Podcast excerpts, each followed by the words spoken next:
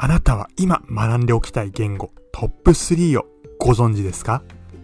はい。というわけで今回も始まりましたグローバルタックスクラブ。この番組は海外移住や海外の法人設立、海外旅行を考えている人に向けてあまり多くの人は知らないけど実はたくさんの恩恵を受けることができる数々の情報やテクニックを私、所長 P が紹介していく番組です。また今回の話を聞いてですね、まあ、皆様の考え海外進出を考えるヒントやアイデアにしていただけたらいいかなと思います。それではです、それではですね、早速今日の内容に行ってみたいと思います。はい、というわけでですね、今回は今学んでおきたい言語トップ3をですね、お話ししていきたいと思います。まあ、皆さんですね、まあ、こちらの放送を聞いているってことでですね、えー、日本語にかなり堪能だと思いますが、まあどうしてもですね、日本語、日本語だけのね、日本語圏の情報だけですと、どうしてもですね、限界がありますよね。そのさらにその海外移住をしたりですね、そういったものを考えるのであればですね、やはりその第二言第二外国語を学んでいくことが必須になってきますし、しまあ、その海外移住されるんでしたら、その現地の言語を学んでおくことが必須になってきます。あるいはですね、こういったこともですね、言われるんですけど、その自由を手に入れる可能性を最大限に高めたいのであれば、第二外国語を学びなさいとですね、進める人もいるんでいるんですね。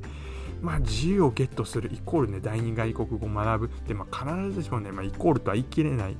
ところもあると思うんですけど、まあ、例えばその収入をね、手に入れてそれで自由を達成したいっていう人だったりあるいはその、まあ、家族とのつながりを手に入れたいとかですね、まあ、自由な時間が欲しいとかね、まあ、人によって、ね、手に求めてる自由とか異なると思思いますので、まあ、必ずしも第二外国語を学ぶことイコール自由をゲットできるとは限らないんですけどただですね海外のさまざまな恩恵を受け取って自由を達成していきたい。自由な、ね、生活を送っていきたいというのであればですねやはりですねその第二外国語日本語以外のですね言語を学ぶことが必須になってきますというわけでですね、まあ、皆さんもおいさ前置きはいいから早く学んでおきたい言語教えろよっていう、ね、声が聞こえてきそうですので、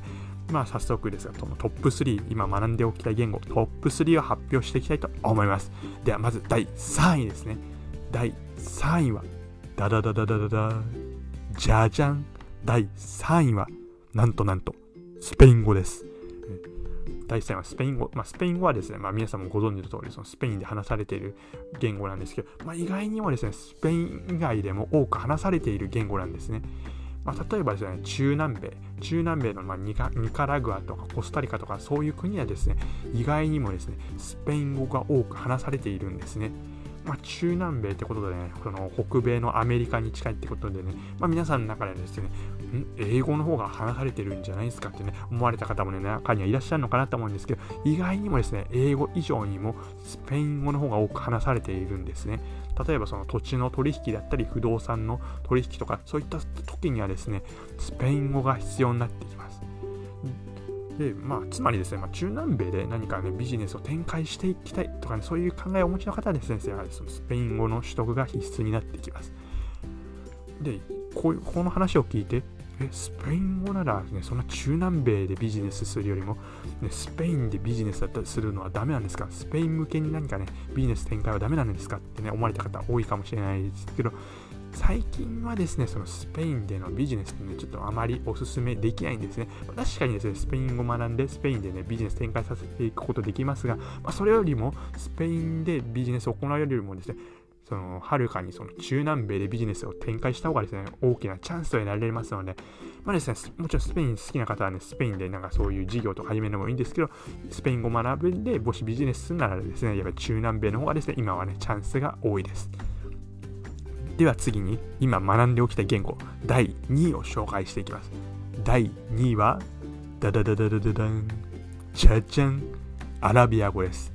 でこちらですね、アラビア語はですね、まあ、中東のね、UAE アラブ首長国連邦をはじめとした、ね、中東の国々でですね話されている言語でありますが今ですねその中東はもう経済的にね急成長しているだけでなくねグローバルな金融金融や投資の面のですね中心地としてね中東がどんどんですね中心的世界のねそういう金融的な中心的な地位となってきております。なのでですねやはりそういうね急成長している経済だったり、その金融のね、恩恵をね、大きく受け受けるためにもですね、このアラビア語の取得がですね、必要となってきます。まあ、例えばその UAE の都市の中でもそのドバイとかアブダビとかでとかですね国際的な、ね、金融センターが発達してき発達してきてますのででしかもそういうね場所に中東のそういう場所にですね結構そのその海外の富裕層のたちがですね富をね投資したりしてきていますのでそういった場所のね恩恵今ね今経済が伸びてたりね投資が多く、ね、行われている、ね、場所の恩恵を受けるためにもですね、やはりですね、このアラビア語っていう、ね、アラビア語の取得がね、一つの鍵になってきます。では次に第1ですね、今学んでおきたい言語ナンバーワンを紹介していきたいと思いますが、さあ皆さん、ここで問題です。さあ果たしてね、今学んでおきたい言語